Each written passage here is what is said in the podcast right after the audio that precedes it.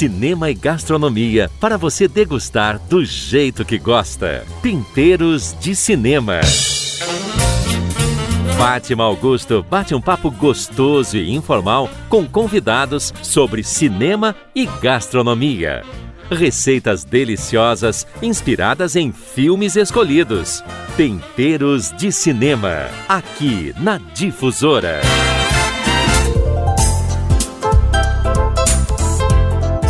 Aqui novamente com essa conversa gostosa sobre gastronomia e cinema.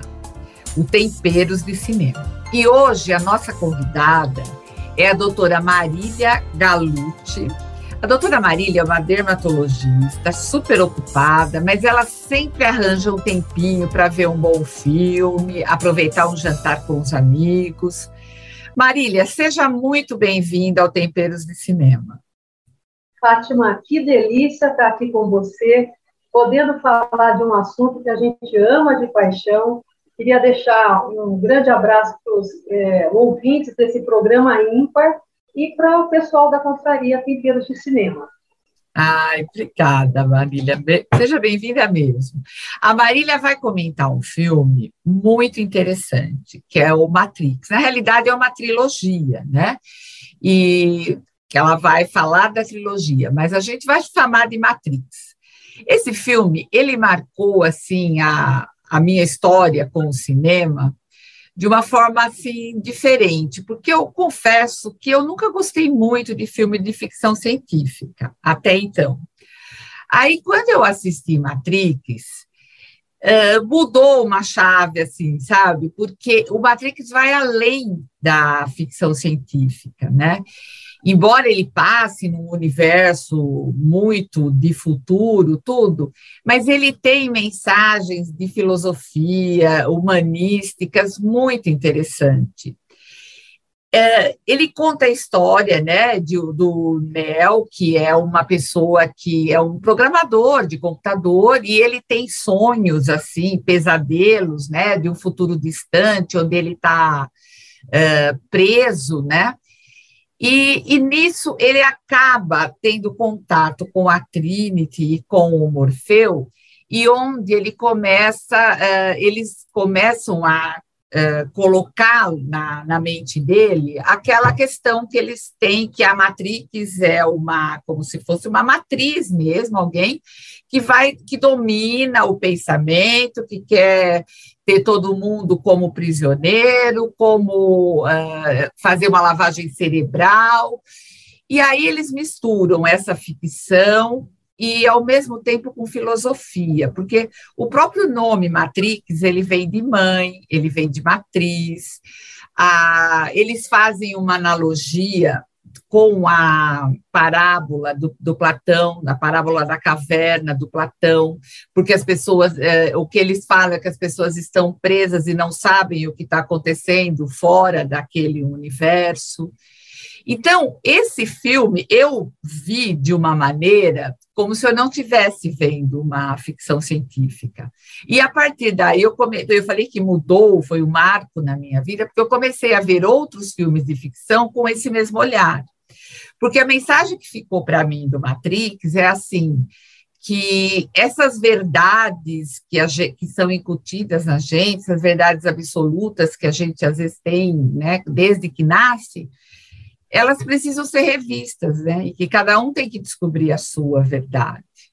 Então, Matrix é um filme que mexeu com a minha cabeça, e eu acho que mexeu com a da Marília também.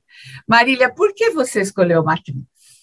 com certeza eu tive o mesmo sentimento que você acabou de relatar de uma forma tão intensa, e foi isso mesmo, foi um filme intenso na minha vida. O Matrix, você pode sentar e se divertir sem uma pretensão alguma assistindo uma boa aventura científica. Porém, quando você começa a observar todo um nuance, alguma, várias referências de autores consagrados, o filme vai se tornando muito, muito mais interessante e rico. Verdade.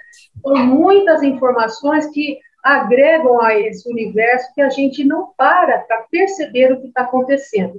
E ele é de forma assim, é, tão atual, é um filme que foi, tem a, quase, foi feito há quase 20 anos, e ele traz tudo que a gente está vivenciando nesse momento. Então, em cima de uma situação de filmes que a, a traz, que é discutido, realmente, quando a gente pensa numa ficção científica, parece que está um pouco fora, mas o contexto dele é muito interessante. Bom, primeiro, que ele é um filme icônico e foi um, foi um, dos, mais, um dos mais importantes influenciadores de outros filmes no cinema mundial, junto com Blade Runner, Star Wars. Então, foi uma década, a década de 90, ele foi feito em 99, foi uma década muito rica nesse contexto de novas informações e novos conceitos. E aí, quais eram, quais foram esses novos conceitos que tornou Matrix, Matrix um grande ícone no cinema? Bom, primeiro que, até na moda, ele ditou novos conceitos de Sim. estar se usando couro, e que hoje quem segue essa tendência toda a linha do universo Marvel, né? O X-Men, principalmente. É, a outra questão é que uma das identidades visuais do próprio filme são eventos especiais chamados de bullet time. Então, isso é muito interessante, porque a gente vê na maioria dos filmes após o Matrix. E isso é, é importante a gente entender como que é esse efeito para vocês perceberem nos outros filmes, é, coisas assim que não existiam. Como você ter a percepção de um projétil é, cortando o ar, ou uma queda em ar livre de um corpo, é, é, era tudo muito rápido. Então, essa técnica de filmagem, quase que num slow motion, a gente consegue é, acompanhar toda essa movimentação e enriquece muito mais de informações sobre qualquer situação do filme. E o filme traz muito, muitas cenas, é, como o Bullet Time, que é utilizado e influenciou, inclusive, grandes cineastas, como o Steven Spielberg. Ah, uma outra coisa que está em, em, na grande maioria dos filmes de ficção científica é, são as coreografias de lutas marciais. Então, mais recentemente, a gente vai lembrar das Panteras, do Kill Bill, Inúmeros filmes trazem isso. Tudo quem começou, Matrix. Portanto, é um filme muito importante do ponto de vista de, é, de filmes mesmo, né? É, da, da história do cinema, né? Hum. Exatamente. Agora, aonde foi a cereja do bolo para a minha vida do Matrix? Exatamente isso que você comentou. A costura da era tecnológica com a conversa da filosofia. Então, uma, o, o Matrix ele traz inúmeras referências de obras consagradas. Uma que fica escancarada durante todo o filme são as obras, é a obra famosa do, Lewis Carroll, que é o Alice no País das Maravilhas, é né, uma das primeiras cenas do Neil, que é o protagonista, interpretado pelo Keanu Reeves, maravilhoso. Ele tem que seguir o coelho branco. E a partir daí, inúmeras referências a essa obra consagrada, ela fica acontecendo o tempo todo, a procura da chave, a mudança de, de portais de tempo, de outras, uh, outros mundos, a passagem por espelhos, a, a tomada da pílula azul, da pílula vermelha, para se teletransportar para outros mundos. Além disso, ele também traz inúmeras referências, como você própria citou, Platão. Porém, o autor que é o que teve maior é, influência no filme foi o filósofo francês, que foi um dos grandes autores da era pós-moderna, que é o Jean Baudelaire. Ele que fala muito da sociedade de consumo. Então, ele até 2007, que foi a época que ele faleceu, ele, ele trouxe esse conceito que as irmãs Wolkowski colocaram no filme de o que que tanta informação traz é, para uma sociedade e que vai mudar o comportamento dessa da cultura contemporânea. O que ele fala é que símbolos, representações abstratas são mais importantes que a realidade concreta. Isso realmente a gente vivencia a todo momento. Então a gente acaba percebendo que nós estamos vivendo em bolhas, como o filme fala, né? em bolhas virtuais, em, em, em situações em que as máquinas têm controlado nossas vidas sem nós estarmos percebendo. Obviamente, toda a era tecnológica, a era digital, ela trouxe com certeza ganhos imagináveis para a parte médica, para a parte tecnológica, que facilitou muito o mundo das pessoas. Mas a grande questão é o que todo é, esse movimento está acontecendo que possa também gerar um controle dessas mesmas pessoas. A gente tem que estar pensando que a, a era digital ela é feita para ajudar a população e não controlá-la. Então, isso Na é realidade, uma... Eh, desculpa te interromper, mas isso tem a ver com a pergunta que eu queria fazer na sequência, acho que você já está entrando nesse assunto. Que exatamente hoje a gente vive numa, numa, numa época em que tudo é digital, ninguém mais vive sem o digital, né? E por, por tudo que a gente tem passado pela pandemia, isso ficou ainda mais evidente. E ao mesmo tempo, a necessidade da, do, do, lado humano, né, das coisas que são da, da, filosofia, do pensamento, do pensamento humano, ela ficou também mais evidente, eu acho, para algumas pessoas. Então, eu, já que você tocou nesse assunto, eu queria que você me dissesse, Marília, que era a minha próxima pergunta, como que você vê essa ditadura que gente, digital que a gente está vivendo agora? e que no cinema ela é muito explorada também, né? Como é que você vê isso é, para a nossa sociedade, para a humanidade, para o futuro, né? É, esse assunto ele está sendo recorrente e amplamente discutido já há bastante tempo. Porém, uma grande parcela da população não tem observado o tanto de eventos influenciáveis que modificam a nossa vida a todo momento.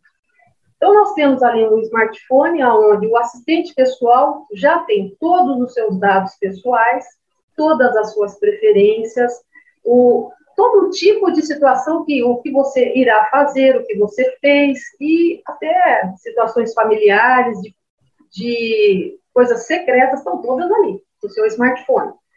E essas informações estão sendo utilizadas é, para qual intuito?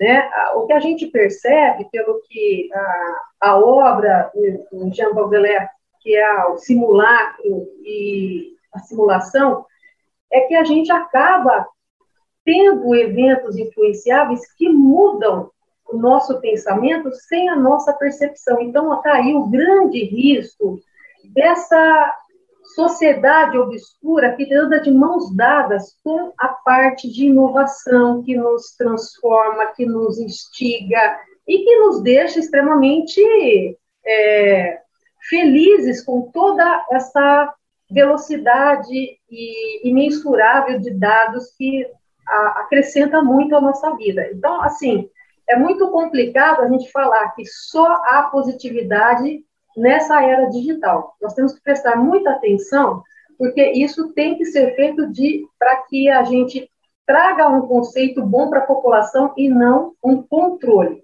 Se nossos dados caírem em mãos de governos totalitários, qual que vai ser a intenção do uso desses dados? Olha o que aconteceu agora em janeiro com a divulgação que houve um vazamento de todos os dados dos brasileiros. Mais de 216 milhões de brasileiros tiveram seus dados vazados. Para quem isso interessa? Quem está com os nossos dados e para quê? Né? Então, isso é bastante preocupante.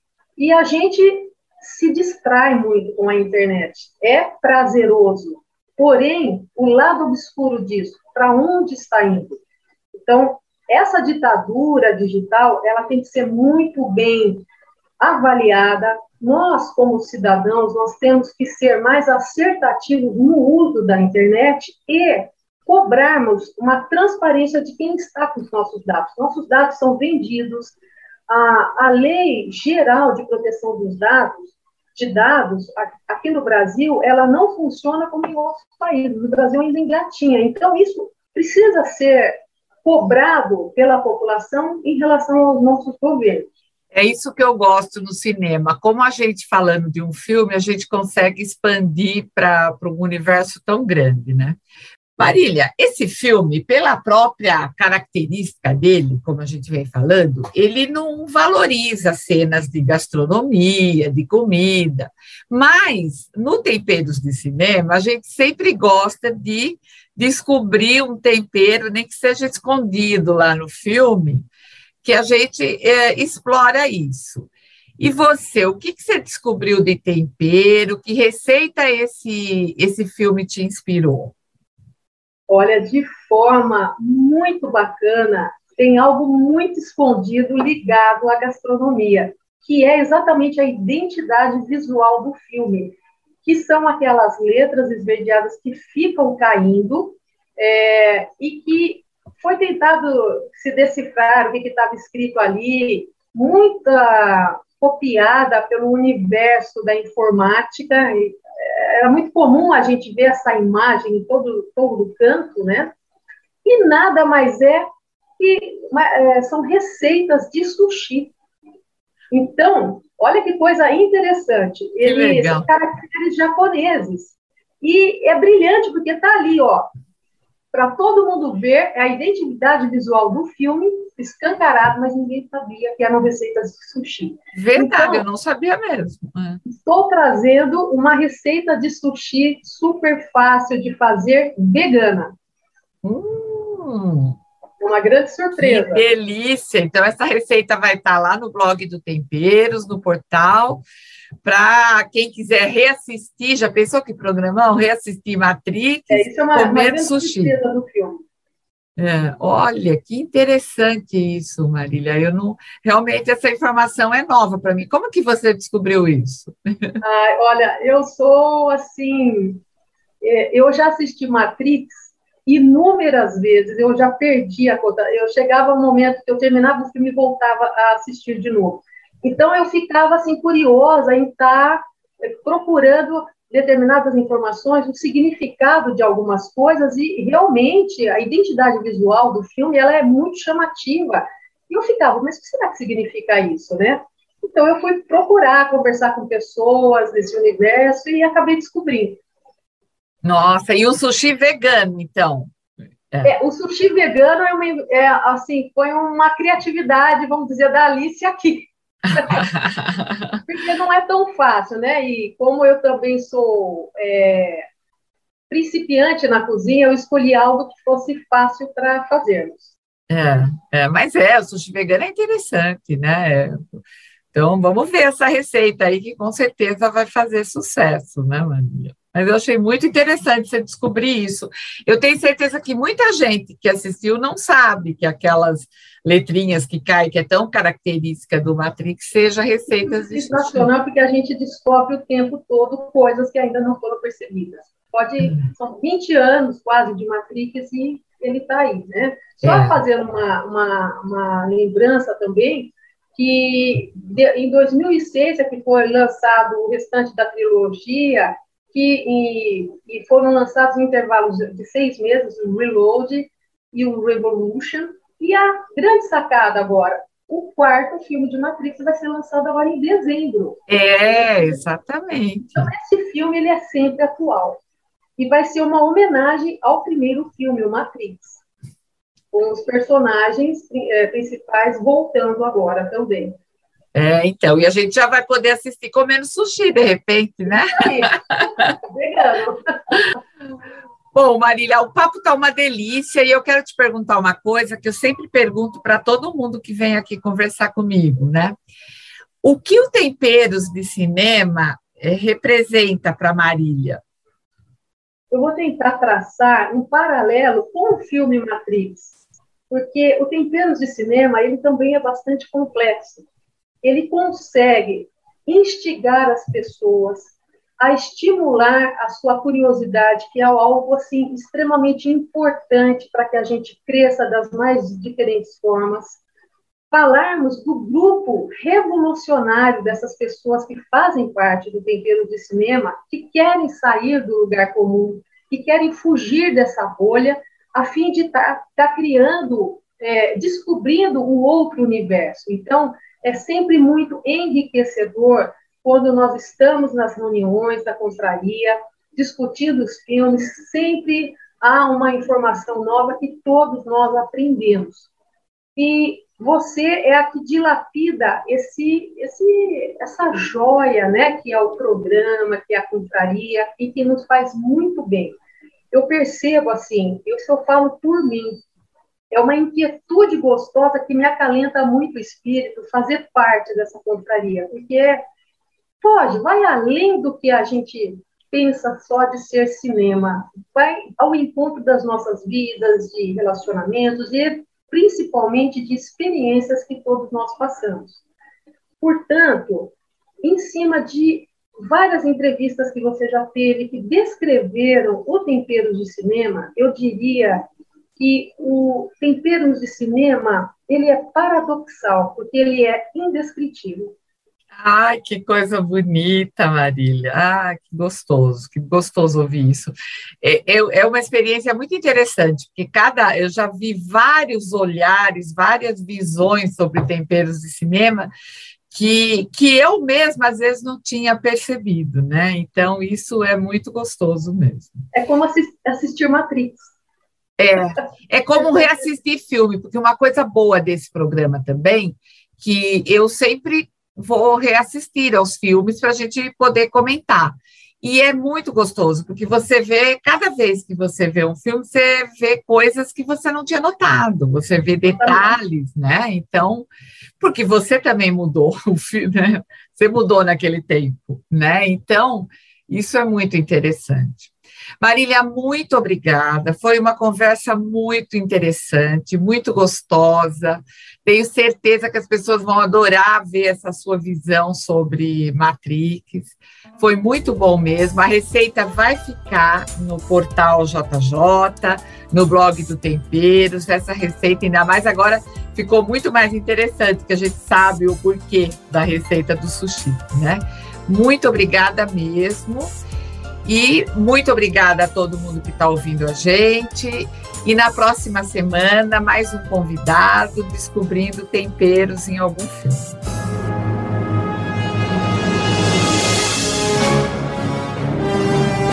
Temperos de Cinema. Porque a vida temperada com cinema é muito mais gostosa. Toda quinta-feira, às 13 horas, aqui na Difusora.